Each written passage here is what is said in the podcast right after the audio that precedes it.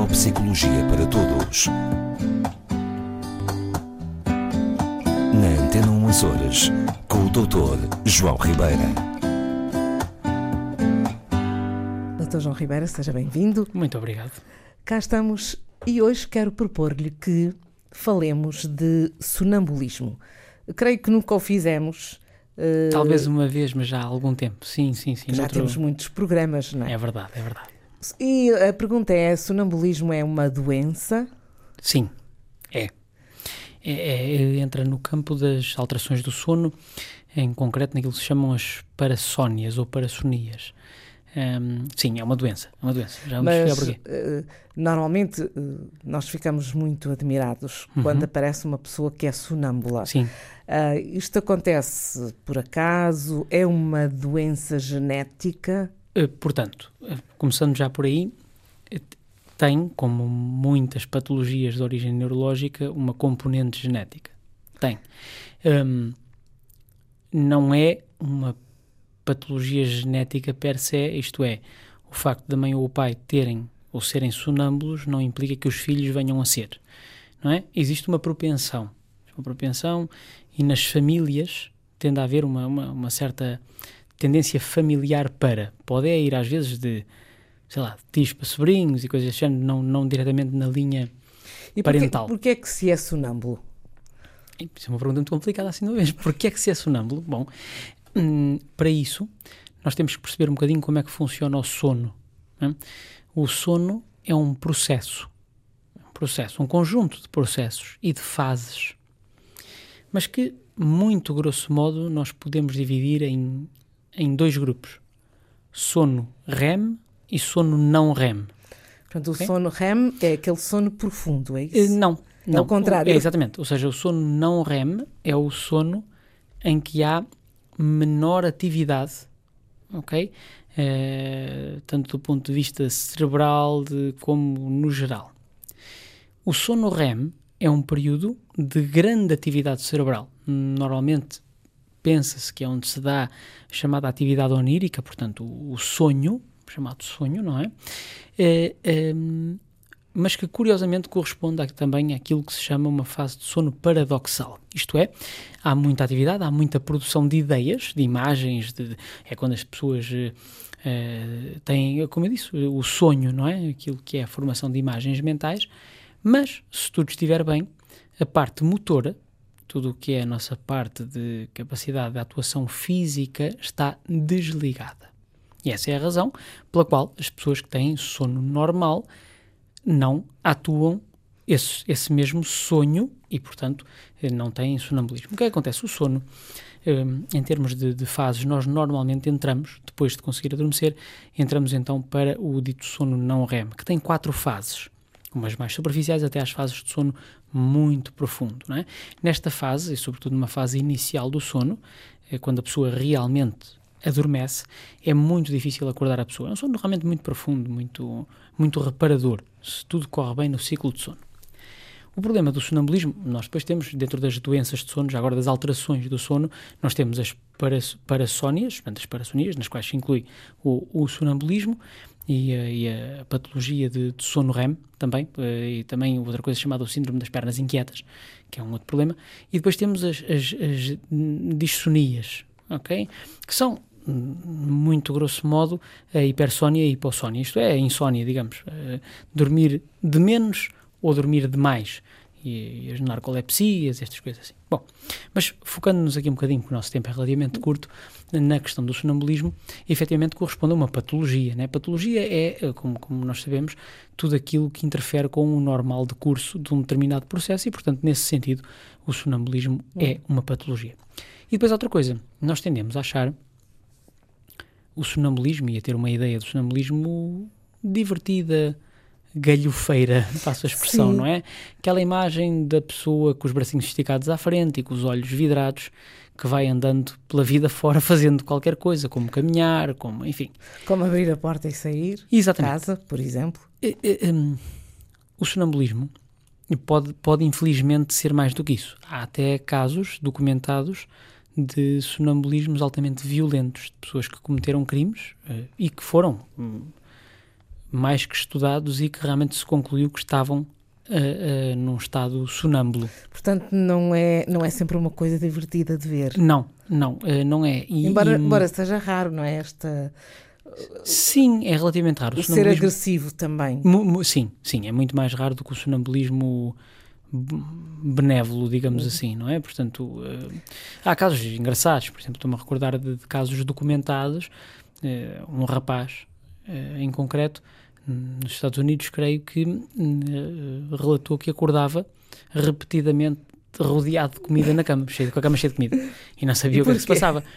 Uh, o que vieram a perceber foi o seguinte: portanto, ele ia durante a noite uh, buscar comida na despensa ou frigorífico e comia até lhe acabar o período de sonambulismo. Uh, isto tinha a ver, segundo dizem, com o facto de ele estar a ser altamente pressionado para ganhar peso, porque era praticava luta livre. Um, e portanto depois tem, tem a ver com categorias de peso e ele de alguma forma ficou tão ansioso com a situação, tão tão instigado a realmente ganhar peso que isso passou para a atividade onírica dele e neste caso, como ele tem realmente este, este, esta dificuldade no desligamento motor, ele atuava sobre o seu sonho. Depois há outros casos mais tristes, né? um indivíduo, por exemplo, que também saiu, eh, conduziu não sei, quantos, não sei quantos quilómetros e foi matar eh, o, o, pai e a madrasta.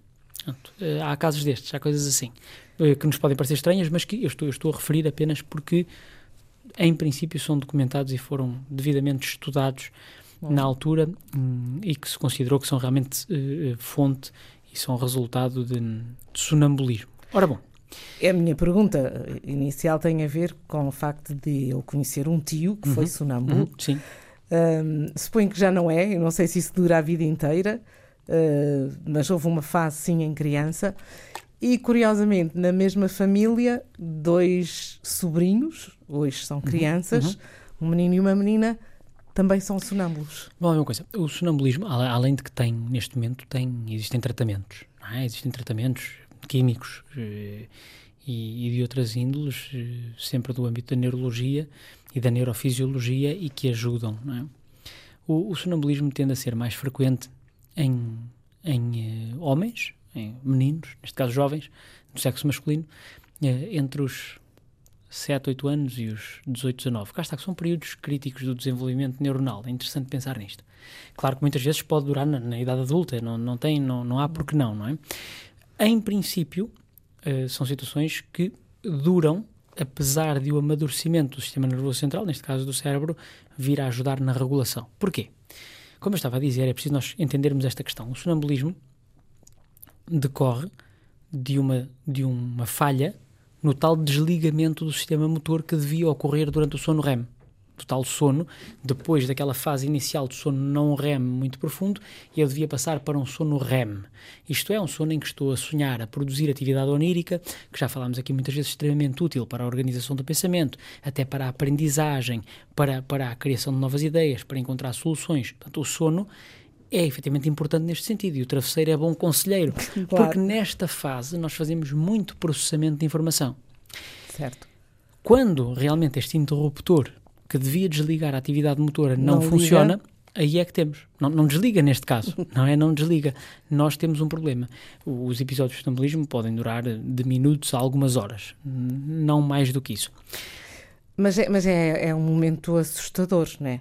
Alguém que de repente descobre que uma criança para um quem jovem, assiste sim não é para, para quem, quem assiste, assiste, claro uh, aliás havia muita ideia de que uh, quando isso acontecia a pessoa não deveria uh, sei lá mexer com a outra pessoa dizer acorda ou o que é que estás sim, a fazer? isso é baseado num, não não vem em princípio nenhum prejuízo grave para a pessoa sonâmbula que a gente acorde. O problema é que dada a anormalidade do processo que está a acontecer a nível neurológico, não é hum, raro, não é raro, quer dizer que é frequente, haver respostas mais violentas e até alguns espasmos, algumas hum, sim, do, espasmos do, musculares sonâmbulo, do é? sonâmbulo, do sonâmbulo. Porquê? Pensemos no seguinte: a pessoa está verdadeiramente a sonhar e se não estivesse com o tal interruptor uh, devidamente. Aliás, se o interruptor estivesse desligado, ele estava na caminha a dormir sossegado e a sonhar. O corpo dele está-se a mexer. O corpo desta pessoa está-se a mexer, está a fazer aquilo que o sonho está uh, a indicar. Quando eu vou acordar, eu vou forçar, eu vou forçar o meu cérebro a vir à consciência perante um período de movimento muscular que não devia estar a acontecer. Ok? Portanto, isto do ponto de vista motor e do ponto de vista do nosso sistema nervoso no geral e da coordenação de sistemas, vai aqui trazer algumas dificuldades ao sistema até ele se autorregular. Daí algumas respostas mais explosivas, mais violentas e até, ou então, mais espasmódicas, portanto, do ponto de vista muscular, não é? Mas não, não quer dizer, não... Mas eu, por exemplo, nunca ouvi uh, alguém que seja sonâmbulo ou uhum. algum familiar uh, dizer tenho que procurar médico, isso não era não me lembro de, de, das hum. pessoas pedirem ajuda médica. Pois, era aceito como algo assim, mais ou menos, não, mas hoje em dia, felizmente, já Já, já se, existe. Sim, sim, sim, sim. Há, há vários. É uma boa notícia. Sim, nós temos em Portugal belíssimos especialistas do sono, mesmo, mesmo pessoas especializadas, médicos, neurologistas, neurofisiologistas, especializados em sono. Eh, eu sei de uma clínica em Lisboa que é mesmo uma clínica dedicada ao sono, todo o hum. processo de sono. Quando isso acontece na, na, nas famílias, uhum. começa em uhum. criança, uhum. uh, os pais ou os responsáveis deverão logo, de imediato, procurar essa ajuda? Sim, sim eu, eu, diria que sim, porque se houver. Eh, há situações depois o, o médico poderá avaliar melhor, não é? Poderá haver situações totalmente benignas que não passem de falar, por exemplo. É? Também é sonambulismo. O falar de falar forma alto, inteligível. É? Sim, falar mesmo. Há pessoas que dizem umas coisas né, que, não, que não são inteligíveis, mas o, o sonâmbulo fala uh, claramente e diz, às vezes até coisas um bocado embaraçosas, mas, pronto, mas, mas, mas fala, um, portanto, Sim, mas quando, quando ele se movimenta, quando ele sai pois é isso, do é? sítio, quando vai para outra divisão claro. ou tenta abrir a porta, claro. aí já é um bocadinho mais preocupante. É, eu, eu acho que, vale a ver estamos a falar de uma patologia, não é? Portanto, isto é uma alteração do processo normal de sono. A pessoa, evidentemente, não descansa, apesar de acordar e não se lembrar do que aconteceu, o corpo daquela pessoa não esteve parado, não esteve a descansar. Uhum. O corpo físico e também o sistema nervoso não esteve a fazer o seu processo de recuperação que o sono deveria permitir. E, portanto, não é benéfico. Não é? Um, depois, é o que eu digo, há sonambulismo e sonambulismo. Há sonambulismos que não passam de falar e que, portanto, o desgaste para o corpo é relativamente reduzido, se for uma pessoa que entra no carro e vai conduzir e vai fazer um conjunto de coisas. Sim, aí já é mais grave, não é? Claro, mais positivas ou menos positivas, em termos da saúde da pessoa, pois evidentemente que, que tem outro tipo de, de consequências. Portanto, eu diria, regra geral, mandem avaliar. Não é? E quando detectarem nas crianças, eh, dirijam-se a um profissional. Eu sugeria realmente um neurologista ou então um neurofisiologista eh, que possa avaliar a situação e depois ajudar a tomar uma decisão mais, mais informada. Penso que seria o melhor caminho nestes casos. Muito obrigada. É um prazer.